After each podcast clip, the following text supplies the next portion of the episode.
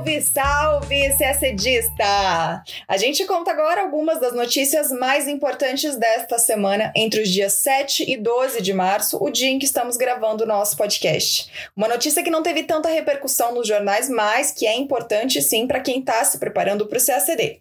O governo dos Estados Unidos concluiu as investigações sobre subsídios brasileiros às exportações de alumínio e decidiu que não vai impor sobretaxas ao produto. Falaremos também da crise política no Paraguai. Manifestantes exigem a renúncia do presidente Mário Abdo Benítez, que tem sido criticado por sua gestão no combate à pandemia de Covid-19. Momento histórico na Líbia. O parlamento aprovou o governo de transição formado no mês passado sob mediação da ONU em um passo importante para consolidar a paz no país. Já o parlamento chinês aprovou uma reforma eleitoral em Hong Kong que deverá restringir ainda mais a autonomia do território. E China e Rússia anunciam parceria para construir uma estação na Lua, sinalizando um tipo de corrida espacial um pouco diferente daquela da Guerra Fria. Tudo isso isso a gente conta agora em detalhes no nosso podcast. O governo norte-americano encerrou uma investigação sobre subsídios nas exportações de chapas de liga de alumínio do Brasil e decidiu que não vai sobretaxar o alumínio brasileiro que é vendido aos Estados Unidos. Uma sobretaxa causaria um grande impacto para essa indústria. Só para a gente ter uma ideia, em 2019, 40% do total de chapas de liga de alumínio brasileiras exportadas foram destinadas aos Estados Unidos, o que corresponde a 104 milhões de dólares. Em uma nota conjunta publicada na quarta-feira, dia 10, os Ministérios das Relações Exteriores e da Economia afirmaram que os resultados da investigação mostraram margens de subsídio insignificantes e insuficientes para a aplicação de sobretaxas. Segundo a nota, os resultados são muito positivos não apenas para o setor de alumínio brasileiro, mas também para todos os exportadores do Brasil, já que essa decisão poderá contribuir para evitar a imposição de sobretaxas em outras investigações americanas. Bom, as investigações sobre os subsídios foram encerradas, mas os Estados Unidos seguem realizando uma outra investigação, que é uma investigação anti-dumping, também sobre chapas de liga de alumínio produzidas no Brasil. Segundo o governo brasileiro, os Estados Unidos já consideraram que houve dumping nas exportações brasileiras, mas devem ainda concluir análise de dano para então determinar se será necessário aplicar medidas e que medidas serão essas. Vamos falar agora um pouco sobre a crise política no Paraguai. A semana toda foi marcada por protestos nas ruas de Assunção. Os manifestantes acusam o governo de corrupção e má gestão da pandemia e exigem a renúncia do presidente paraguaio Mário Abdo Benítez. No início da pandemia, no ano passado, o Paraguai apresentou uma baixa taxa de contágios porque conseguiu implementar com sucesso medidas sanitárias e de controle de fronteira. Mas este ano as infecções dispararam, provocando colapso no sistema de saúde hospitalar por falta de leitos e de insumos. Além disso, o Paraguai é o país que menos recebeu vacinas contra a Covid-19 na região. Foram 4 mil doses de Sputnik V e 20 mil de Sinovac, esta última doada pelo governo chileno. 4 milhões de vacinas foram encomendadas pelo sistema COVAX e outro milhão de vacinas foi encomendado da Rússia, mas não há prazo de entrega.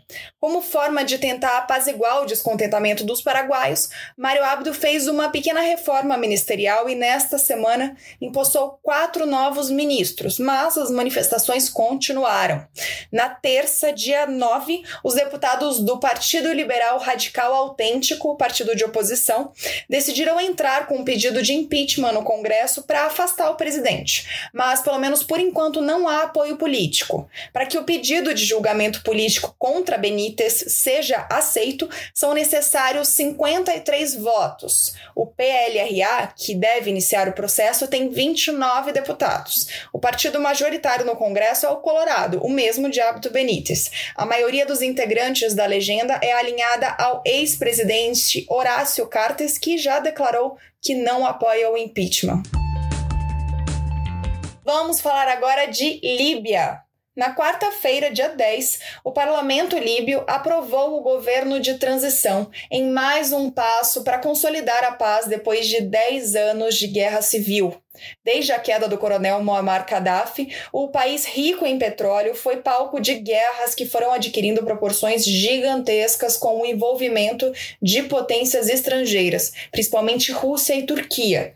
Nos últimos seis anos, a Líbia ficou politicamente dividida. O leste era controlado pelo comandante Khalifa Haftar e o oeste era controlado pelo Governo de Acordo Nacional, o governo que era internacionalmente reconhecido.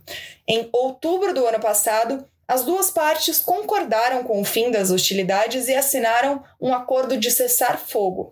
E em fevereiro deste ano, 75 delegados foram selecionados pela ONU como representantes da sociedade libanesa e se reuniram em Genebra para eleger um governo provisório para substituir essas duas facções rivais. O governo de transição tem como uma de suas missões agora organizar eleições livres marcadas para o dia 24 de dezembro deste ano ainda. Outra tarefa que não será nada simples é a de implementar o acordo de cessar-fogo, que inclui a retirada da Líbia de todos os mercenários e combatentes estrangeiros. Segundo a ONU, em dezembro do ano passado, cerca de 20 mil mercenários e militares estrangeiros estavam instalados na Líbia. A maior parte deles são mercenários russos e combatentes pró-Turquia vindos da Síria.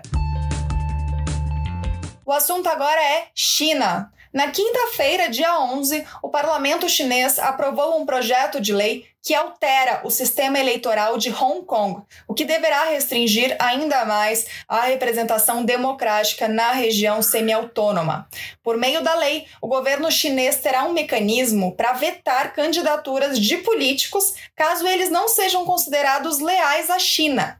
As medidas vão mudar o tamanho do parlamento de Hong Kong e sua composição. Será estabelecido um comitê para selecionar quem será o líder do parlamento, e esse grupo de pessoas desse comitê terá o poder de vetar candidatos para que apenas os considerados patriotas possam concorrer. E mais, o comitê também terá o poder de escolher diretamente uma parte do parlamento. Para analistas na prática, a lei elimina a possibilidade de haver oposição ao regime chinês no parlamento de Hong Kong. O governo dos Estados Unidos classificou a lei como um ataque direto à autonomia de Hong Kong, às suas liberdades e aos seus processos democráticos. Segundo a porta-voz da Casa Branca, Jen Psaki, o assunto será abordado pelos representantes norte-americanos em uma reunião com diplomatas chineses marcada para acontecer no Alasca na semana que vem dias 18 e 19 de março. Participarão desse encontro o secretário de Estado dos Estados Unidos, Anthony Blinken, e o conselheiro de Segurança Nacional, Jake Sullivan. A porta-voz da Casa Branca afirmou que, além de Hong Kong, outros tópicos da reunião serão as relações econômicas entre os dois países, a pressão de Pequim sobre Taiwan e a perseguição chinesa contra os muçulmanos uigures em Xinjiang, que os Estados Unidos classificam como genocídio. A China rejeita as acusações dos Estados Unidos de que cometeu genocídio contra os uigures e classifica as críticas sobre seu comportamento em relação a Hong Kong e a Taiwan como uma interferência injustificada em seus assuntos internos. Ainda falando em China, na terça-feira, dia 9, a Agência Espacial Russa anunciou a assinatura de um memorando com a China para construir uma estação na superfície ou na órbita da Lua. Em um comunicado, a agência destacou que o projeto de uma estação científica lunar internacional estará aberto a todos os países interessados. Segundo a agência, Rússia e China estabelecerão um roteiro e terão uma estreita colaboração para finalizar o projeto. A agência russa afirmou que a estação espacial permitirá a execução de operações não tripuladas, tendo em vista a presença humana na Lua.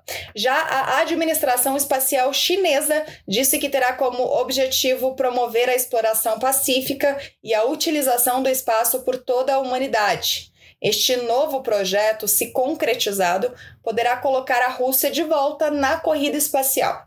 Mas essa nova corrida espacial pós-Guerra Fria tem agora um novo integrante, a China, que, pelo que vimos, está muito mais próxima da Rússia do que dos Estados Unidos. Em fevereiro, a China colocou sua sonda em órbita ao redor de Marte, a primeira para o país. E em dezembro do ano passado, o país também trouxe de volta amostras da Lua durante uma primeira missão deste tipo em mais de 40 anos. Já os Estados Unidos pousaram com sucesso seu quinto veículo em Marte no final de fevereiro. O país também planeja construir uma mini estação na órbita lunar. E a gente termina o nosso podcast por aqui. Uma ótima semana, bons estudos e até sexta-feira que vem.